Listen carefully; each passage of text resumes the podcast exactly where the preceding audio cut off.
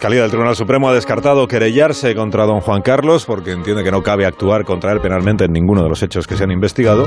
Le pregunto a Fernando Onega si ve más cerca el regreso del padre del rey a nuestro país. Fernando, buenos días. Muy buenos días, Alsina. Eh, te puedo responder con una sola frase y terminar ahí mi comentario.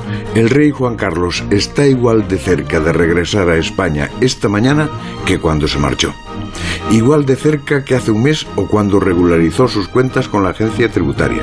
A efectos de retorno, los decretos de la Fiscalía General del Estado no cambian absolutamente nada. Nunca hubo ninguna imputación, nunca se le prohibió volver a su país ni viajar por ninguna parte del mundo ni asistir, si quisiera, a la entrega de los premios Princesa de Asturias.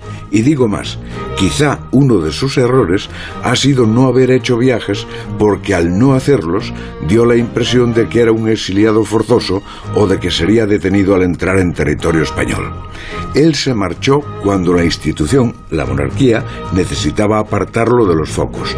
Él volverá, si quiere volver, literalmente cuando le apetezca o entienda que su presencia no tiene efectos negativos sobre la corona.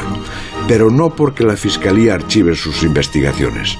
Ahora bien, yo no volvería pasado mañana no sea que alguien piense que estaba huido de la justicia, como suelen decir los independentistas que dicen no tener rey. Otra cuestión es decidir a dónde. A la zarzuela, que siempre fue su hogar, pero no es de su propiedad.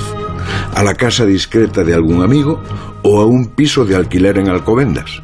Después de manejar tanto dinero, resulta que no tiene una casa donde caerse muerto. Perdón, una casa donde vivir. Hasta luego, Fernando. Hasta las ocho y media. Recordemos ahora las